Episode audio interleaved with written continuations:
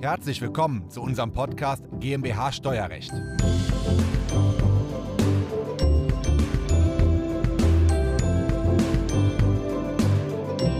Wir haben Ende Juni eine Reaktion hochgeladen bei YouTube, wo wir darauf reagiert haben, wie ein Auswanderer ausgewandert ist aus Deutschland, quasi sich dauerhaft auf einer Weltreise befindet und das wohl komplett steuerfrei geht. Galileo hat diesen Auswanderer begleitet und jetzt sind wir froh, dass wir den Auswanderer bei uns haben. Das ist Christoph Heuermann und den haben wir heute als Gast bei uns, ja, hier am Standort in Bonn.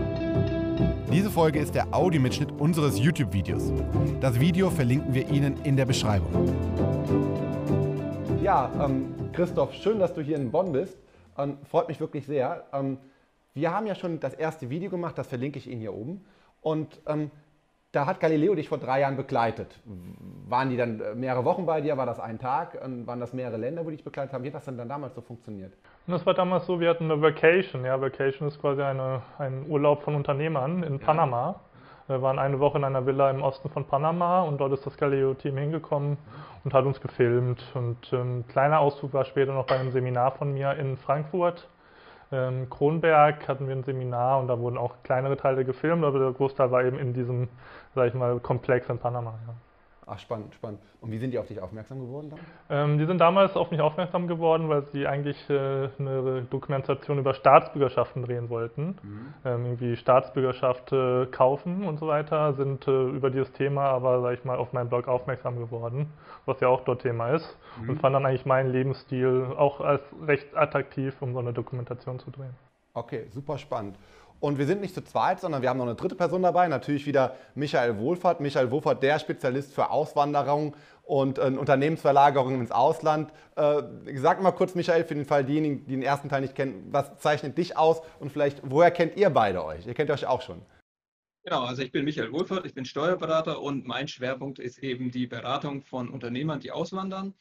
Und ja, dadurch bin ich selbst auch natürlich viel ähm, weltweit unterwegs und auch immer wieder auf Konferenzen. Und ähm, Christoph habe ich eben auch im Citizen Circle haben wir uns kennengelernt und waren jetzt ähm, auch schon zweimal auf einer Konferenz zusammen. Also wir haben uns schon letztes Jahr, das ist über ein Jahr her, glaube ich, in Riga das erste Mal kennengelernt. Haben uns jetzt im Januar in Langkawi in Malaysia haben wir uns wieder getroffen. Also da ist immer reger Austausch und gerade wenn man so in dieser Community ein bisschen unterwegs ist, ich bin ja selber auch nach Zypern ausgewandert, dann tauscht man sich einfach regelmäßig aus und ähm, ja, da kennt man sich einfach. Und äh, genau, wir haben, denke ich mal, auch schon einige gemeinsame Mandanten, denen wir geholfen haben, weil es eben auch so ist, Christoph ähm, kennt sich wahnsinnig gut weltweit aus und kann sehr gut beraten, welche Setups, wo, wie für welche Geschäftsmodelle funktionieren, ist ja auch ein Unterschied, ob du E-Commerce bist oder Dienstleister. Und ich bilde dann so die deutsche Seite ab, weil Deutschland sich ja ganz viel hat einfallen lassen, auch immer noch mehr sich einfallen lässt. Ab nächsten Jahr gibt es ja wieder Verschärfungen, Veränderungen, damit es nicht so einfach ist, mit einem erfolgreichen Unternehmen Deutschland zu verlassen. Okay, super. Ähm, wie bist du darauf gekommen? Wann bist du ausgewandert? Äh, wie, wie hast du dieses unglaubliche viele Steuerwissen, was ja vielleicht nicht im deutschen Steuerrecht so tief ist, wie wir es haben, aber im internationalen Bereich andere Steuerregime, die du wahrscheinlich viel besser kennst als wir. Wie hast du das eingeeignet? Ging das über Wikipedia? Gibt es dazu Bücher? Du hast auch selber Bücher geschrieben? Ja, es ist, ist ein Mix aus allem. Ja. Also ich ja. habe äh, vor knapp fünfeinhalb Jahren habe ich Deutschland verlassen, direkt nach dem Studium. Ich habe ja. äh, Politik, Verwaltungswissenschaften studiert. Mhm.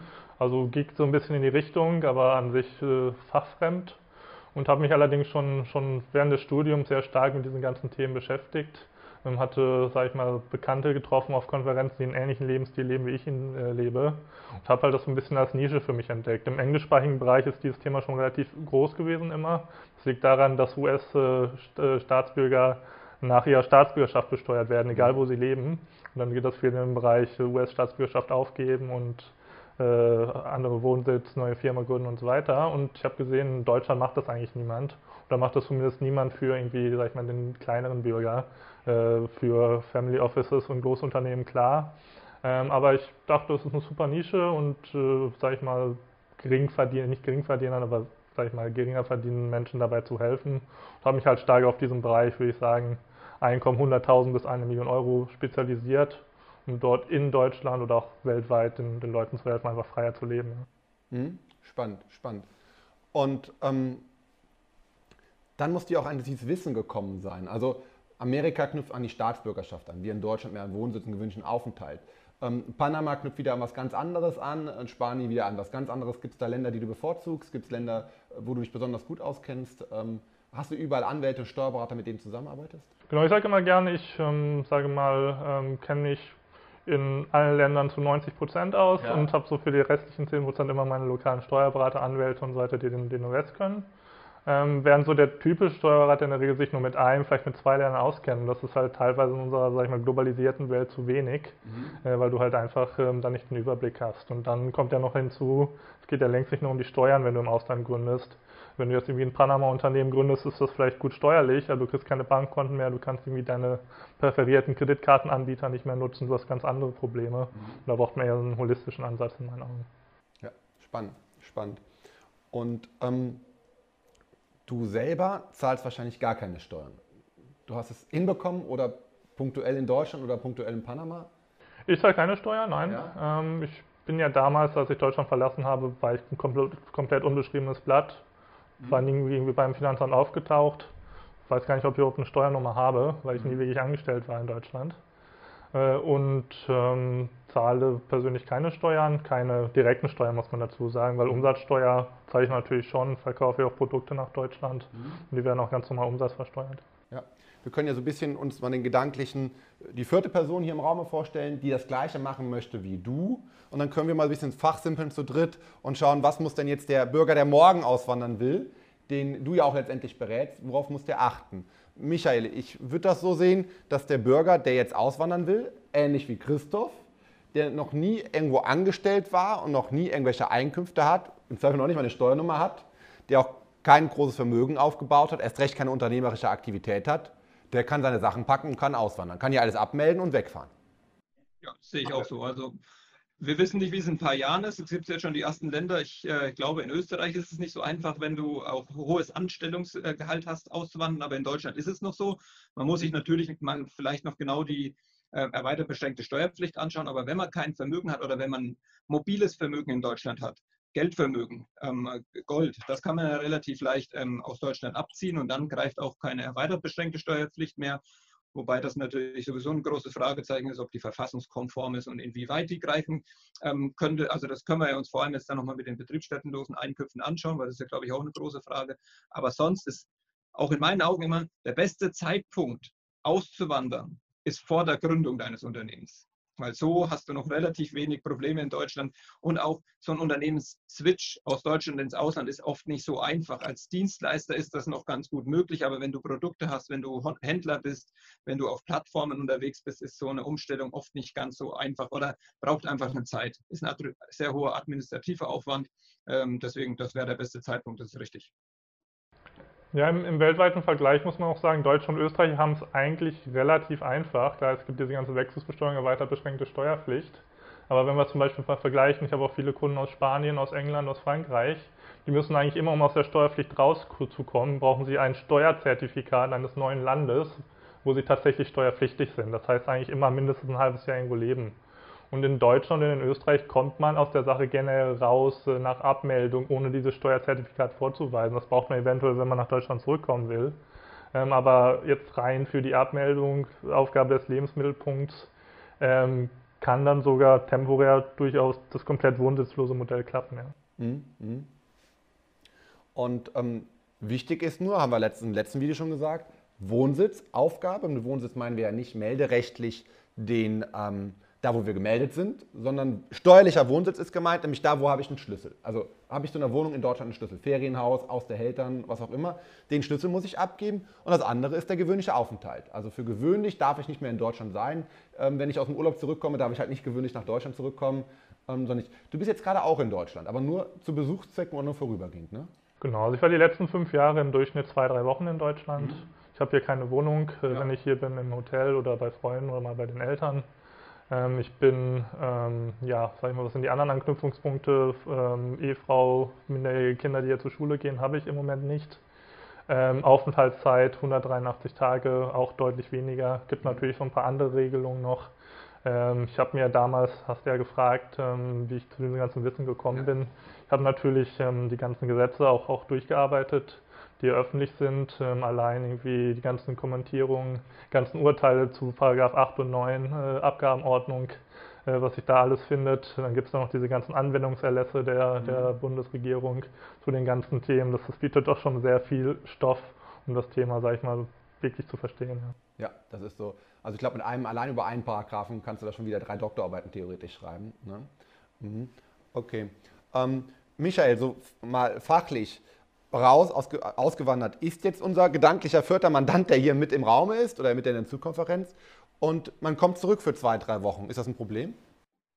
Nein, also sehe ich auch nicht. Also das mit, dem, mit der 183-Tage-Regelung, das steht ja noch nicht mal im Gesetz, das steht ja im Gesetz mehr als sechs Monate, ist natürlich ein schwieriges Thema, weil das Finanzamt natürlich auch rein interpretieren könnte, dass kürzere Zeiträume äh, funktionieren. Aber es so alles unter zwei Monate dürfte in meinen Augen relativ unproblematisch sein. Wenn es dann darüber hinausgeht, Richtung drei, vielleicht vier, man könnte ja theoretisch auch fünfeinhalb Monate in Deutschland sein. Ich empfehle es niemandem. Ähm, aber dann sollte man ein entsprechendes Gegengewicht auf der anderen Seite haben. Wenn du sechseinhalb Monate in Zypern oder auch in Panama oder in Frankreich oder sonst wo bist, dann kannst du auch fünfeinhalb Monate in Deutschland sein, weil dann kannst du keinen gewöhnlichen Aufenthalt in Deutschland haben. Weil der gewöhnliche Aufenthalt gilt sogar ein Highlander-Prinzip, es kann nur einen geben. Es, ich würde da aber noch nicht ausschließen, dass das Finanzamt nicht sagt, ein Lebensmittelpunkt ist trotzdem noch in Deutschland versucht, das noch zu fingieren. Und im Abkommensrecht ist der Lebensmittelpunkt eben über dem gewöhnlichen Aufenthalt. Also ich sage mal so, bis zwei Monate dürfte alles kein Problem sein, auch gerne dann am Stück. Alles, was darüber hinausgeht, muss man sich seinen Einzelfall eben sauber anschauen, ob man da eben weitergehen kann. Und letztendlich ist doch auch die Empfehlung, wenn, jemand, wenn du nicht mehr Steuern in Deutschland zahlen kannst, willst, dann hat es ja verschiedenste Hintergründe aber du nutzt ja letztendlich auch die Infrastruktur nicht mehr und wenn du noch fünfeinhalb Monate oder vielleicht sogar noch einen Tag länger in Deutschland sein willst äh, und dann aber trotzdem keine Steuern zahlen willst, ist halt ein bisschen heikel. Also es widerspricht sich für mich so ein bisschen. Ich empfehle damit den ganz klaren Cut. Ja, ja. Ähm, und das Gegengewicht ist wichtig. Aber du hast ja ein unglaublich. Hast hast du ein Gegengewicht? Ah, nee, du bist einfach nur in vielen unterschiedlichen Ländern unterwegs, ne? Ich habe schon natürlich gewisse Gegengewichte, die mich dann auch, ähm, auch teilweise abkommenstechnisch äh, vor, sag ich mal, irgendwie deutschen Ansprüchen beschützen. Wohnungen verschiedenen Ländern, jetzt nicht eine Hauptwohnung, würde ich sagen, aber schon mhm. Wohnungen in verschiedenen Ländern, auch Betriebsstätten für meine Firma. Ja. Ähm, das sind ja alles Themen, über die wir gleich gleich noch sprechen. Mhm. Und generell sage ich meinen Kunden das gleiche wie Michael. Ähm, es ist eben wichtig, sich wirklich von Deutschland zu trennen. Ja, nicht solche Dinge zu machen. Ich kriege immer wieder die Frage, ja, kann ja irgendwie meine Freundin meine Wohnung übernehmen und dann kann ich da trotzdem drin wohnen. Ja. Äh, und ähm, ja, was ist, wenn ich mich nicht scheiden lassen will, können wir irgendwie offiziell getrennt leben. Und das, das mag alles klappen ähm, für eine gewisse Zeit, vielleicht auch für immer, aber es ist halt immer ein gewisses Risiko mit dabei. Ja, ich glaube, man muss auch unterscheiden, zwei Stufen. Erste Stufe findet das Finanzamt das raus und zweite Stufe bin ich Steuerhinterzieher. Weil auch wenn das Finanzamt das nicht rausfindet, kann er, kann er trotzdem sein Steuerhinterzieher bin und dann habe ich in zehn Jahren das Problem, dass ich vielleicht rückwirkend eine Selbstanzeige abgeben muss oder so, rückwirkend sogar ins Gefängnis komme, gedanklich. Ne? Ja, und was vielleicht wichtig ist, was, was Michael gesagt hat, sind halt diese zusammenhängenden Aufenthalte. Ich sage den Kunden mhm. immer gerne, Ne, du, wenn du jetzt irgendwie jedes Wochenende in Deutschland bist und die ganze Woche woanders, ähm, dann bist du ja nur irgendwie 104 vier Tage im Jahr oder sagen wir 156 Tage im Jahr in Deutschland, ja. weniger als 183 Tage. Aber du bist halt jede Woche erneut da und das ja. ist doch schon ein klares Indiz für den Lebensmittelpunkt. Ja. Deshalb sollte man, ähm, denke ich immer, so mindestens drei Wochen, eher einen Monat Zeit lassen, bevor man dann wieder in Deutschland ist. Mhm. Definitiv, definitiv. Ähm, Darf ich fragen, wie du deine Struktur aufgesetzt hast? Redest du darüber oder? Ähm ich bin da ganz offen, das ist ganz transparent. Okay. Ähm, es gibt natürlich da auch, auch verschiedenste, sag ich mal, Ebenen. Das ja. geht ja so ein bisschen auch zum Hobby, also zumindest für mich, dann einfach Wohnsitze, Firmen, Bankkonten zu sammeln. Ja. Und ähm, ja, bei mir hat sich das dann natürlich auch schrittweise entwickelt. Also ich habe mit einigen Sachen noch um, rumexperimentiert, mache ich immer noch. Ich gründe hin und wieder meine Firma, einfach um zu schauen, funktioniert das? Ähm, kriegt man dafür gute Bankkonten, Zahlungsdienstleister und so weiter? Mhm. Äh, mein derzeitiges Setup ist eigentlich relativ einfach. Das ist über eine US-Firma, eine amerikanische Limited Liability Company, ja. ähm, die dann eben mit meinen Wohnsitzen zusammenwirkt. Ich habe einen offiziell angemeldeten Wohnsitz in Panama, in Paraguay und in Thailand. Mhm. Ähm, ja. Thailand besteht auch eine Wohnung. Ähm, Thailand hat ja auch ein DBA mit Deutschland. Gut, ich bin jetzt natürlich nicht irgendwie 183 Tage in Thailand um dort irgendwie Steuerzertifikat zu haben, das zu nutzen. Ähm, aber an sich ähm, ist dieses Setup halt sehr äh, schön, weil USA hat halt einen relativ guten Ruf. Es ist halt kein Panama oder keine Offshore-Oase. Mhm. Es ist an sich die größte Steueroase der Welt mittlerweile. Ähm, aber das Schöne an diesen LLCs ist, Personengesellschaften. Im ganzen britischen Rechtsraum sind Personengesellschaften quasi immer dort besteuert, mhm. wo der Gesellschafter, Inhaber seinen Wohnsitz hat. Da gibt es keine beschränkte Steuerpflicht. Wenn ich jetzt irgendwie eine KG in Deutschland habe und in Panama lebe, zahle ich trotzdem deutsche Einkommensteuer. Bei einer englischen, britischen, irischen, US-amerikanischen Personengesellschaft habe ich das nicht. Das heißt, wenn ich das mit einem Wohnsitz kombiniere, wo ich selbst keine Steuern zahle, ne, Panama, Paraguay, Thailand ist Auslandseinkommen steuerfrei, dann ist eben dieser LLC auch komplett steuerfrei. Ja. Also ähm, Michael, eine Limited Liability Company, also eine LLC in Amerika, ähm, die kann ich ja über das Check-the-Box-Verfahren wie eine Kapitalgesellschaft besteuern lassen oder wie eine Personengesellschaft. Jetzt hast du die Personengesellschaft gewählt in Amerika. Ja, es ist so, in den USA gibt es eben diese Bezeichnung für LLCs namens Disregarded Entity. Eine mhm. Disregarded Entity ist quasi eine LLC, die quasi für Steuerzwecke des IRS, der Steuerbehörde, quasi ja. gar nicht da ist. Ja. Und diese Disregarded Entity können eben nur Ausländer haben, mhm. die 100% als natürliche Person privat an dieser LLC beteiligt ja. sind. Äh, wenn es jetzt so ist, dass du da mit einer Körperschaft reingehst, geht das. Ähm, aber ähm, es geht auch weiterhin steuerfrei, wenn deine Kunden nicht in den USA sind. Das heißt, mit einer LLC kannst du auch US-Kunden. Ich habe US-Kunden, ich kann die steuerfrei über die LLC abwickeln, ja. aber nur dann, äh, wenn ich als einzige natürliche Person in dieser LLC drin bin. Das ist ganz ja. wichtig. Weil die Personengesellschaft immer noch da besteuert wird. Wir, wir, wir Steuerrechtler nennen das doch Betriebs, Betriebsstätte. Bist du bei mir, Michael, dass wir über Betriebsstätten reden? Und die Betriebsstätte ist dann da, wo du deinen Wohnsitz hast. Thailand wahrscheinlich. Genau. Ja, was viele nicht verstehen bei dieser LLC, sie denken, sie haben ein amerikanisches Unternehmen, sind irgendwie in Amerika steuerpflichtig. Ja. Und das ist bei diesen Formularen dann oft ein großer Wirrwarr, die man ausfüllen muss, ne? diese W8, W9-Form in Amerika. Die LLC ist eben nicht in den USA steuerpflichtig, sie ist dort steuerpflichtig, wo der Inhaber seinen Wohnsitz mhm. hat. Ja. Michael, funktioniert, ne? Wenn er eine Betriebsstätte hat. Und das ist halt die ganz große Frage. Also zum einen, ich glaube, man kann da noch jetzt nochmal drüber streiten, ob das bei diesen Perpetual Travelern funktioniert, die einfach nirgendwo einen Wohnsitz haben und eine Ansässigkeit. Ähm, ich würde jetzt schon davon ausgehen, dass es gehen könnte. Ich würde aber nicht meine, Feuer, äh, meine Hände dafür ins Feuer legen, weil ich, ich würde mir halt die Frage stellen, ja, wir haben auch BV-Urteile, die sagen, wenn derjenige einen Wohnsitz hat und nirgendwo sonst eine Betriebsstätte, dann ist der Ort der Leitung zumindest an dem Wohnsitz. Nur was sind die Hürden, dass das Finanzamt das anerkennt? Und dann sind wir ja wieder in dem, was du auch gesagt hast. Was findet das Finanzamt raus? Und dann auch, wie beurteilt es das dann? Und ist es dann halt eventuell doch irgendwie Steuerhinterziehung, was auch immer? Also es ist ja wirklich die Frage, erkennt das Finanzamt das an? Und wenn, ich bin jetzt kein Fan davon zu sagen, ich habe einen Mietvertrag in Panama, dürfte da aber noch nicht mal wohnen, äh, weil, ich, weil die Wohnung gar nicht zugänglich ist, weil warum auch immer, vielleicht gibt es die gar nicht. Da ist aber noch irgendwo ein Stromzähler, damit ich meinen ähm, ähm, Electricity Bill habe für Bankkontoeröffnung und so weiter. Im Zweifelsfall würde ich jetzt mal in den Raum werfen, ob man das wirklich als Betriebsstätte anerkennen kann, beziehungsweise als Wohnsitz, aus dem sich die Betriebsstätte ableitet. Das wäre so ein bisschen, also das, ich würde es als deutscher Steuerberater jetzt nicht empfehlen aus dem Punkt. Ich würde aber noch viel weniger empfehlen, das Ganze als Perpetual Traveler zu machen. Und wenn man jetzt wieder Christoph aber sagt, ich habe in äh, in den USA möglicherweise ein Büro, dann habe ich eben noch drei Wohnsitze. Es ist schon viel Material, wo das Finanzamt dann erstmal widerlegen müsste. Also es ist schon einiges an Substanz da. Die meisten Perpetual Traveler, die eben eine US-LLC haben, die haben halt null. Die haben nichts, die haben keine Substanz. Und da ist es natürlich fürs Finanzamt ein bisschen einfacher zu widerlegen. Wobei, da könnte man sich jetzt auch wieder streiten, die Rechtsfolgen, die man als Finanzbeamter rein interpretieren würde, denen ich jetzt nicht unbedingt zustimmen würde, ähm, ob die wirklich auch dann greifen, also ob das dann trotz allem eine äh, Besteuerung in Deutschland auslöst. Mhm. Aber diese erste, dieses, der erste Gedanke, dass ich die LLC habe und sagen wir mal in Thailand Vollzeit tätig oder Vollzeit wohne und dann nur in Thailand Steuern zahle. Ja, vollkommen richtig.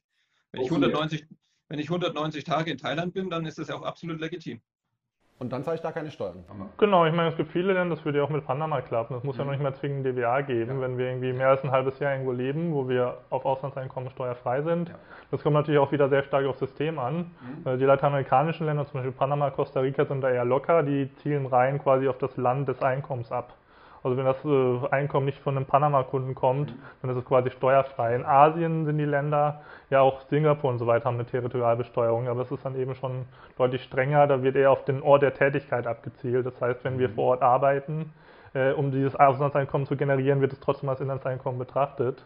Da muss man aufpassen. Und teilweise gibt es eben diese Territorialbesteuerung, aus das Einkommen ist steuerfrei auf privater Ebene, teils gibt es sie auf Firmenebene, aber oft nicht auf beiden Ebenen. Da muss man immer ganz genau aufpassen, mhm. ob sich das eignet. Und jetzt zu mir persönlich, ich habe natürlich meine Betriebsstätte in Florida, wir haben dort ein Büro, ich habe dort eine Mitarbeiterin, wir gründen ja auch LLCs für andere Leute ja. und dementsprechend ähm, haben wir eigentlich diese typische Substanz äh, vor Ort gegeben. Aber wenn du doch von der LLC eine Betriebsstätte in Florida hast, dann bist du auch steuerpflichtig in Florida. Jein, du bist steuerpflichtig auf US-Einkommen, aber ja. auf Nicht-US-Einkommen bist du nicht steuerpflichtig. Mit dem Einkommen, was du mit deiner Betriebsstätte in Thailand oder Panama machst, bist du nur steuerpflichtig in den Ländern. Genau. Also bei dem Thema US-LLC finde ich halt immer ganz schwierig, wenn wir eben keinen Wohnsitz haben. Und ein bisschen Substanz, wenn wir eben sagen können, wir haben da eigentlich eine Betriebsstätte in Florida oder wir haben einen Wohnsitz in Panama, dann haben wir ja schon was, was wir im Finanzamt nachweisen können und dann kann man eventuell, muss man sich mit dem Finanzamt diskutieren, ob das jetzt angemessen ist. Aber es gibt halt auch einige ähm, digitale Unternehmer, die eindeutig nichts haben und also die, da, die jetzt auch nicht bestreiten würden. Und ich sehe da halt zwei große Knackpunkte die einfach ganz schwer zu beurteilen sind, weil wir einfach keine Urteile zu, dazu haben. Das kann einen wahrscheinlich aktuell niemand in Deutschland abschließend äh, beantworten. Und das eine ist einfach die erweitert beschränkte Steuerpflicht, betriebsstättenlose Einkünfte. Das steht im Gesetz. Ob das Gesetz jetzt äh, konform ist, lassen wir jetzt mal dahingestellt. Und der zweite Punkt ist halt beschränkt steuerpflichtige Einkünfte, wenn wir davon ausgehen, dass die Betriebsstätte zumindest immer da sein sollte, wo der Ort der Leitung ist. Ob man da dann noch eine Ständigkeit, also eine gewisse Dauer dran äh, knüpfen müsste, ist mal nochmal dahingestellt. Aber dann könnten wir über diese beiden Wege, könnte zumindest ein Finanzbeamter eine Steuerpflicht in Deutschland unterstellen. Und wie gesagt, ich glaube, wir können es aktuell nicht abschließend beurteilen, aber man sollte es zumindest wissen, wenn man eine US-LLC hat, wenn man so ein Setup macht, damit man im Zweifelsfall richtig antwortet, richtig reagieren kann. Hm. Also Betriebsstätte, ne? zwölf Abgabenordnungen.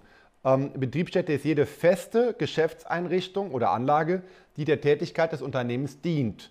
Also dafür braucht schon, ich sag mal, so ein Gebäude. Ja? Ähm, oder zumindest mal einen, einen, einen, einen Wohnwagen, der fest, bisschen fest am Boden verankert ist. Wobei fest bedeutet nicht fest verankert, sondern fest bedeutet auf Dauer gesehen. Aber dann kommt es doch als feste, als Betriebsstätte ist insbesondere anzusehen, hier im Paragraphen 12 Satz 2 Nummer 1 die Stätte der Geschäftsleitung. Und Christoph wird doch irgendwo seine geschäftlichen Entscheidungen treffen und da hat er dann die Betriebsstätte. Der, BF, der, BF, der BFH sagt, ähm, im Zweifelsfall ist diese Städte der Geschäftsleitung am Wohnsitz. Da gab es ja. ein Urteil zu. Das war ein Berufssportler, der war in einem Niedrigsteuerland. Ähm, der hatte aber einen festen Wohnsitz, wo er, aber da steht nichts im Urteil über eine Dauerhaftigkeit, über eine Ständigkeit. Ist es ein Wohnsitz? Also wir können ja auch gerne mal einfach das deutsche Steuerrecht anlegen und das ist, was Wohnsitz betrifft, ja eigentlich relativ sehr nachteilig, gerade für jemanden, der halt normal in Deutschland ist. Es reicht eben der Schlüssel zu einer Wohnung. Du musst im Zweifelsfall nicht einen einzigen Tag im Jahr in Deutschland sein und du hast einen Wohnsitz und bist unbeschränkt steuerpflichtig. Reicht es dann auch aus, wenn wir in Panama das gleiche Setup haben, fünf Tage im Jahr in Panama sind, eine Wohnung haben, einen Schlüssel haben, ist es dann ein Wohnsitz? Akzeptiert es das Finanzamt? Ist jetzt eine Geschichte zwischen Amerika und Panama. Sind wir tendenziell eher raus. Ja, es, kommt natürlich immer sehr stark auf die Länderkombination an. Eine ja. sehr große Rolle spielen ja auch die Doppelbesteuerungsabkommen.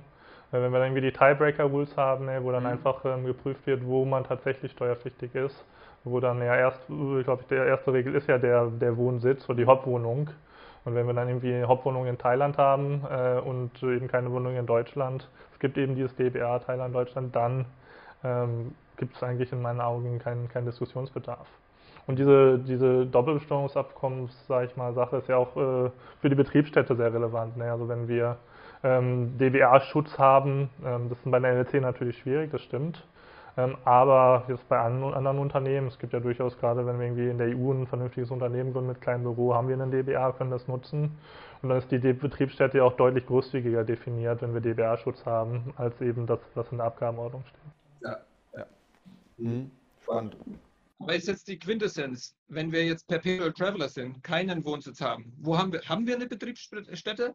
Weil wenn wir jetzt sagen, er hat auf keinen Fall irgendwo eine Betriebsstätte, weil er halt, wenn wir jetzt mal davon ausgehen, er ist jeden Monat in einem anderen Land. Und wir gehen davon aus, das reicht nicht davon aus, ein Wohnsitz zu sein, das reicht auch nicht davon aus, um diese Ständigkeit zu haben, die für, zumindest für einen Ort der Leitung auch vorhanden sein müsste. Möglicherweise kann man jetzt nicht sagen, was da für eine Ständigkeit ausreichend ist. Dann hätte jetzt gehen wir einfach mal davon aus, er hat keine Betriebsstätte, nirgendwo in der Welt. Dann sind wir in äh, Paragraph 2 AStG, erweitert beschränkte Steuerpflicht. Ja, weil wir haben keine, also habe ich ausländische Einkünfte aus Panama oder aus äh, Thailand, weil ich da meinen Ort der Geschäftsleitung habe mit einer Betriebsstätte, muss ich die Gewinne dort versteuern. Wenn ich das nicht habe, weil ich wirklich mit einem Boot ständig um den Äquator fahre, dann habe ich keine Betriebsstätte und dann habe ich in keinem Land Einkünfte. Aus Deutschland sind das dann keine ausländischen, weil es sind ja in keinem Land Einkünfte. Und Deutsche sind es auch nicht. Und für den Fall greift dann genau dieser Paragraph 2 Außensteuergesetz, die beschränkte, erweitert beschränkte Steuerpflicht die nun sagt, es gibt die inländischen Einkünfte, es gibt die ausländischen Einkünfte, wir haben aber weder noch, es scheint was dazwischen zu geben und mit dem bin ich dann steuerpflichtig. Ähm, auch nur wenn ich vorher lange Deutscher war, ne, zehn Jahre und nur eine gewisse Zeit danach, ne, zehn Jahre, ich glaube zehn Jahre nach der Auswanderung. Ne. Ja, wesentlich ist ja erstmal, dass diese erweitert beschränkte Steuerpflicht auch überhaupt greifen muss. Natürlich tut das das für die meisten Unternehmer, ähm, aber gerade ich habe durchaus viele Kunden, wo eigentlich diese erweitert beschränkte Steuerpflicht ähm, gar nicht wirklich greift, ähm, weil ähm, sie halt unter diesem gewissen Einkommens- oder Vermögenslevel liegen, mhm. beziehungsweise ihr Einkommen, äh, sag ich mal, das definierte Einkommen eigentlich gar nicht deutsch ist. Ja. Also man muss ja dann noch wesentliche wirtschaftliche Interessen im Inland das haben. Meine ich. Ja, und ähm, ich bin im Paragraphen 2 Absatz äh, 2 Außensteuergesetz, habe ich dann, wenn ich in Deutschland, ähm, ähm, wo bin ich hier? Nee, 2 Absatz 3, noch deutsche GmbHs habe oder deutschen Grundbesitz habe oder deutsche GmbH und Co. KGs habe ähm, und ähm, mehr als 30 Prozent des Gesamtvermögens ist oder 154.000 Wert in Deutschland übersteigt um, oder ich in Deutschland mehr als 30 Prozent meiner Einkünfte habe oder meine deutschen Einkünfte mehr als 30 Prozent sind. Dann, also immer so ein fixer Wert und noch zusätzlich oder 30 Prozent, je nachdem das höhere zählt dann. Ne? Und wenn ich diese deutschen inländischen Einkünfte nicht habe, ja, dann bin ich auch nicht erweitert beschränkt steuerpflichtig, Michael wenn ich jetzt ein sehr gewiefter Finanzbeamter bin. Und das ist, ich konnte es bisher in meiner Studie in äh, Kommentaren und weiß nicht, mit wie viel mich auch mit dem Thema schon beschäftigt hat, bisher nicht abschließend auslöst, ausschließen. Wenn ich ein gewiefter Finanzbeamter bin, dann kann ich entweder unterstellen, ja, durch diese erweitert beschränkte Steuerpflicht gehen wir ja davon aus, und das steht ja hier auch ähm, entsprechend drin, dass du eine gestättete Geschäftsleitung in Deutschland hast. Eine Geschäftsleitungsbetriebsstätte steht sogar drin. Wenn ich eine Betriebsstätte habe, bin ich aber auch Unternehmer. Dann habe ich Inlandsinteressen. Wenn ich eine Betriebsstätte habe, habe ich beschränkt steuerpflichtige Einkünfte zumindest oder erweitert beschränkt steuerpflichtige Einkünfte. Die könnte man auch in die Nummer 3 packen und sagen, mehr als 30 Prozent ähm, der Einkünfte. Und Einkünfte ist in der Form zu verstehen, dass es beschränkt steuerpflichtige Einkünfte sind. Also ich könnte in über 1, Nummer 1 und 3 die wesentlichen Interessen unterstellen man kann jetzt streiten, ob jetzt äh, welche, welcher Anknüpfungspunkt zuerst greifen muss, aber der eine ähm, Geschäftsleitungsbetriebsstätte steht in Absatz 1. Wenn wir die annehmen, dann können wir auch in Absatz 3 annehmen, dass er wesentliche Inlandsinteressen hat. Das wäre, wenn ich Finanzbeamter wäre, meine Herangehensweise. Ich bin Steuerberater. Ich gehe davon aus, dass wir immer irgendwo in der Welt eine Betriebsstätte haben und niemals die erweitert beschränkte Steuerpflicht greifen können. Das ist meine Argumentation.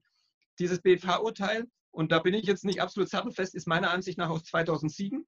Dieser Satz mit der Geschäftsleitungsbetriebsstätte ist 2009 ins Gesetz gekommen. Man müsste den mal wieder wegklagen. ja, also ich meine, das deckt sich mit meiner Erfahrung. Ich habe schon sehr viele, sicherlich sagen wir 600, 700 deutsche Unternehmer betreut mhm. bei der Auswanderung, die alle formell unter ihr weiter beschränkte Steuerpflicht gefallen werden. Ähm, habe bis heute noch von keinem einzigen Problem gehört. Ähm, auch natürlich, weil die meisten eine Betriebsstätte haben, dass sie, die das haben, was äh, Michael jetzt, jetzt angesprochen hat. Und ähm, ich habe eher, sage ich mal, es gab Fälle, ähm, da schauen Sie eher hin, wenn es dann um Erbschaftsschenkungssteuer geht, ja, die ja auch davon erfasst ist. Ähm, was natürlich auch sehr relevant ist, ist eben die Sache, diese erweitert beschränkte Steuer ist ja nur an die Staatsbürgerschaft geknüpft. Wenn jetzt ein Österreicher in Deutschland lebt, hat er damit gar nichts zu tun. Äh, und das spielt jetzt natürlich auch in meinem Themenbereich mit hinein, zweite Staatsbürgerschaft, die man sich auch durchaus kaufen kann. Kauft man sich irgendwie einen Karibikpass für 150.000 Dollar, ist der Deutsche automatisch weg. Dann kommen wir natürlich auch aus der Sache hinaus, wenn wir das wirklich machen wollen. Ja. Ja, eine der ganz wenigen Normen im deutschen Steuerrecht, die an die Staatsbürgerschaft anknüpfen. Ne? Ja. Okay. Und berätst du die, also du hast gesagt, viel, 600 bis 700 ist total viel, ne? Berätst du die dahingehend, ähm, dass sie ein 2 ASDG vermeiden können? Oder ähm, ist das ein ernsthaftes Problem oder ist es einfach in der Praxis, ist es ein theoretisches Problem und in der Praxis kommt es dann wirklich einfach gar nicht vor? Ähm, also in meinen Augen ist es vor allem ein theoretisches Problem. Ja. Es gibt ja auch Zweifel, bestätigte Michael, an der, an der EU-Rechtskonformität und so weiter. Und ähm, ich denke, es ist für die Finanzbehörden durchaus interessant, ähm, aber eben dann auch erst ab, ab, höheren Summen das wirklich irgendwie zu verfolgen oder durchzusetzen. Und wenn da jemand irgendwie mit, äh, was weiß ich, 50.000 Euro oder 100.000 Euro Einkommen auswandert, dann ähm, lohnt sich das den Aufwand nicht. Ja. Also der 2 AStG ist halt super komplex, ist ein komplexer Paragraph selbst in der Kommentierung steht, glaube ich, drin, den versteht kaum jemand in Deutschland, den versteht kaum jemand beim Finanzamt. Und wir können darüber streiten, ob er konform ist mit, äh, mit höheren Rechtslagen. Und es, man, eigentlich ist das ASDG ein Treaty Override. Aber eigentlich die Literatur sagt auch, wenn ein DBA besteht, dann ist das wieder, dann ist es eigentlich höher als das ASDG. Also der 2 ASDG dürfte niemals greifen, wenn wir, wenn wir DBAs haben. Der ist eigentlich primär relevant für Nicht-DBA-Länder. Das Problem bei Perpetual Travelern ist eben, die sind halt nirgendwo ähm, äh, ansässig. Und das ist, für mich ist das Ansässigkeitszertifikat neben auch dem Rückzug nach Deutschland vielleicht irgendwann mal, aber vielmehr ist es für mich dann wichtig, wenn man eben auf einen DBA angewiesen ist, vor allem weil man halt klassische beschränktsteuerpflichtige Einkünfte hat, ähm, ähm, äh, Gehalt und solche Sachen, dann ist es schon sinnvoll, teilweise einen ähm, Ansässigkeitszertifikat zu haben. Also ich, also meiner Meinung nach, ich weiß nicht, ob ihr mich anschließt, sehe ich den, die betriebsstättenlosen Einkünfte nicht als relevant, weil ich der Meinung bin, dass es sie nicht gibt. Es gibt halt auch Urteile dazu, die haben halt zugrunde gelegt, dass wir einen Wohnsitz haben. Ein Wohnsitz ist einfach immer da. Die einzige Frage, die man sich halt noch stellen müsste, ist dann dort eine Betriebsstätte, wo derjenige sich für eine Woche, einen Monat oder vielleicht auch nur einen Tag aufhält. Stätte der Ort Geschäftsleitung. Also quasi eine wandernde Betriebsstätte als einzige Betriebsstätte. Das wäre für mich aber dann die Konsequenz, die ich dann daraus ableiten müsste, wenn ich die betriebsstättenlosen Einkünfte verneinen würde. Aber da bin ich, wie gesagt, also auch gerne eure Meinungen. Seid ihr, folgt ihr dem auch, keine betriebsstättenlosen Einkünfte. Aber was passiert dann? Also mit der Bet dass ich überall für ein paar Wochen eine Betriebsstätte habe, das glaube ich zumindest nach deutschem Verständnis von zwölf Abgabenordnungen nicht, weil das Wort fest bedeutet eben nicht einen festen Raum, sondern für eine gewisse feste Zeit, also mindestens ein halbes Jahr steht in die Kommentierung. Also wenn ich überall drei Wochen bin, habe ich dort meines Erachtens keine Betriebsstätten im deutschen Sinne, aber die Ort der Geschäftsleitung, das sehe ich schon, ähm, dass das eigentlich immer eine Betriebsstätte sein muss, weil da steht insbesondere im Gesetz und nicht das Wort fest. Aber äh, Gottes Willen, da kann man auch nochmal wieder eine Doktorarbeit zu schreiben. Oder hast du dazu eine Meinung? Ja, also es ist sicherlich ähm, diskussionswürdig. Ja. Ähm, persönlich ähm, denke ich, beschränkte Steuerpflicht ist auch relativ klar im, im, Gesetz definiert und es gibt ja durchaus einige Berufsgruppen, die da aufpassen müssen. Ich habe zum Beispiel öfters Fotografen. Ähm, ich weiß, Shootings, wenn du irgendwie Fotoshooting in Deutschland hast, dann fällt das unter die beschränkte Steuerpflicht. Wenn du irgendwie deinen Kunden Videobearbeitung auf die Rechnung packst, fällt das wiederum nicht unter die beschränkte Steuerpflicht. Und da hast du dann vielleicht auch ein bisschen Gestaltungsmaßnahmen. Und ähm, persönlich glaube ich aber, dass du durchaus auch in Deutschland beim Kunden arbeiten kannst und das steuerfrei vereinnahmen kannst, solange du dich halt an die 183 Tage und die anderen Dinge hältst, die wir eben diskutiert haben. Aber man muss halt die beschränkte Steuerpflicht, ne? auch wenn ich alles im Ausland habe, aber die Rechnung halt nach Deutschland schreiben. Man muss ja die beschränkte Steuerpflicht wirklich geschickt umgehen. Ja, Nicht umgehen, sondern das Modell so gestalten, dass es funktioniert. Ne? Genau, da spielen natürlich dann auch wieder andere Sachen eine äh, Rolle, ob Rechnungen überhaupt anerkannt werden. wenn wir jetzt irgendwie mit einer Briefkastenfirma anonym in Panama deutschen Kunden abrechnen, erstens wollen die wahrscheinlich nichts mit uns zu tun haben und zweitens ähm, wird das dann einfach nicht als äh, Betriebskosten äh, geltend gemacht. Das sind alles diese Aspekte, die man natürlich zusätzlich noch beachten muss. Hm? Ja, verstehe. Ja, ähm, dann würde ich jetzt vorschlagen, wir werfen alle nochmal, jeder einen Tipp von uns drei in die Runde, wie man so eine LLC so ausgestalten kann mit ausländischer Betriebsstätte, dass sie es auch steuerlich anerkannt wird. Ähm, Christoph, willst du einmal anfangen? Wie würdest du es gestalten? Ja, ich würde mich erstmal fragen, ob ich überhaupt unter diese erweitert beschränkte Steuerpflicht falle mhm. oder, sage ich mal, nennenswertes Einkommen habe, ähm, was nicht, nicht irgendwie ähm, bagatellisiert wird. Ähm, und das sind dann schon sechsstellige Beträge, äh, höhere wahrscheinlich sogar in meinen Augen. Und in diesem Fall lohnt es sich dann ja auch mehr, ähm, als ähm, aus, äh, sag ich mal, ein rechtssicheres Setup zu schaffen, indem wir eben eine Betriebsstätte schaffen. Mhm. Man muss immer ein bisschen schauen, äh, sobald wir eine Betriebsstätte mit der US-LLC haben in den USA, ähm, schützt uns das sicherlich vor der weiter beschränkten Steuerpflicht, macht uns aber eben auf US-Source-Einkommen dann steuerpflichtig. Mhm. Das heißt, mit US-Kunden ist es dann nicht so eine gute Variante.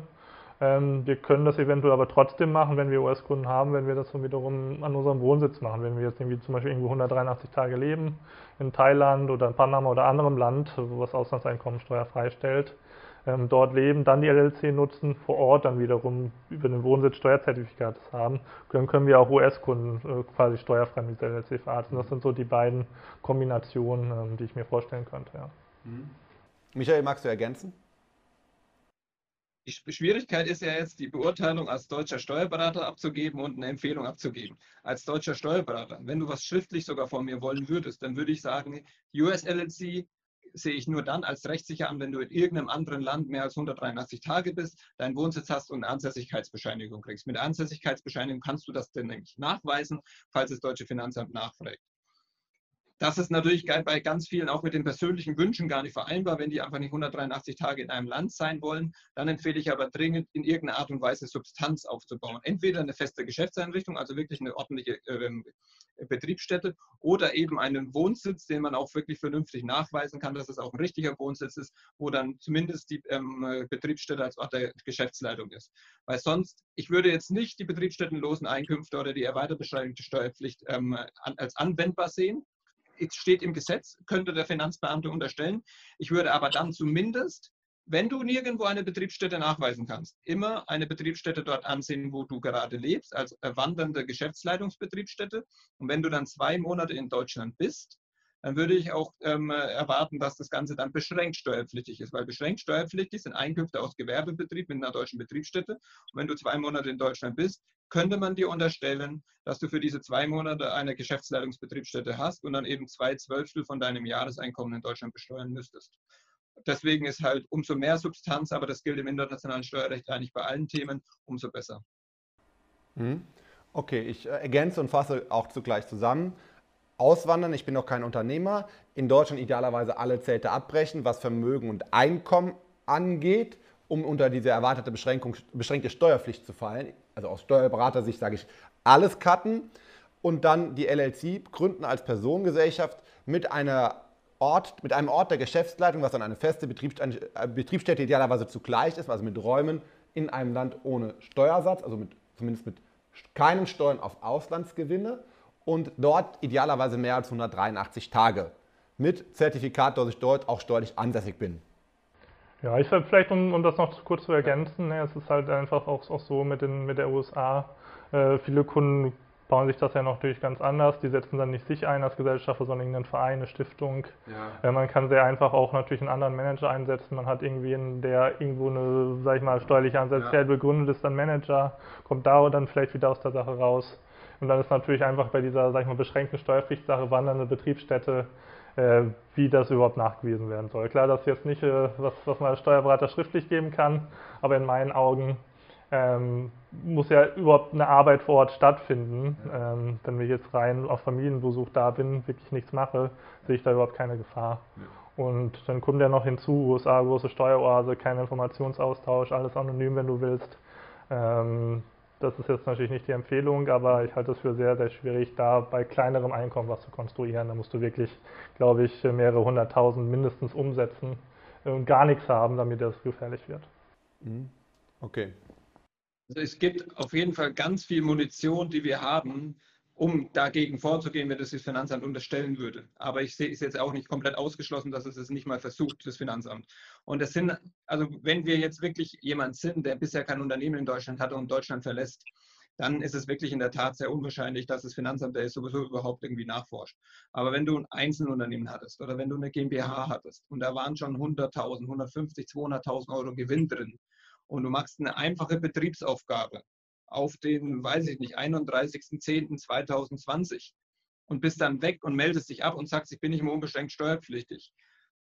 Und dann ist ein findiger äh, Finanzbeamter und schaut dann nochmal und dann sieht er ein Jahr später immer noch deine Internetpräsenz. Das sind ja so ein bisschen Connecting the Dots. Er hat sich abgemeldet, sagt, er ist nicht mehr unbeschränkt steuerpflichtig. Er macht eine Betriebsaufgabe ähm, jetzt schaue ich doch nochmal, ob da nicht irgendwas ist. Und dann gibt es ja nicht nur die ganzen Themen beim Wegzug selbst, sondern halt auch eben für die Zukunft. Ich möchte es nicht ausschließen. Ich fände es super spannend, wenn man mal den, zu dem Paragraphen 2 Absatz 1 Satz ähm, 2 ASDG mal vor Gericht gehen könnte, weil das PV-Urteil zu dem Berufssportler damals war ja sehr, sehr freundlich für den Berufssportler und ja, so ein ähnliches Verfahren dürft, könnte es gerne mal wieder geben. Meine Erfahrung ist, dass das Finanzamt versucht, jegliche ähm, Verfahren beim 2 AStG über Vergleiche abzuweisen. Ja, wir in der Kanzlei hatten auch noch kein, keine größere Diskussion zum Zwei-Außensteuergesetz. Ähm, selbst im Einspruchsverfahren sind die Dinge dann alle sehr zu unseren Gunsten erledigt. Und Christoph ist auch noch kein Fall aus der Praxis bekannt, obwohl er so viel Auswanderung hat, ne?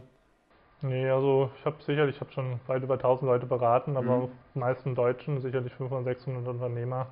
Mir ist da nichts bekannt, äh, dass erweitert beschränkte Steuerpflicht ein Problem ist. Eher so ein Problem sind dann irgendwie diese, dieses restriktive DWA mit der Schweiz, überdachende Besteuerung zum Beispiel. Mhm. Ähm, das ist natürlich schon deutlich restriktiver. Ja. Ähm, und natürlich die Wechselbesteuerungsproblematik. Das ist das große Thema, ähm, wo ich ja mit Michael auch schon oft drüber gesprochen habe.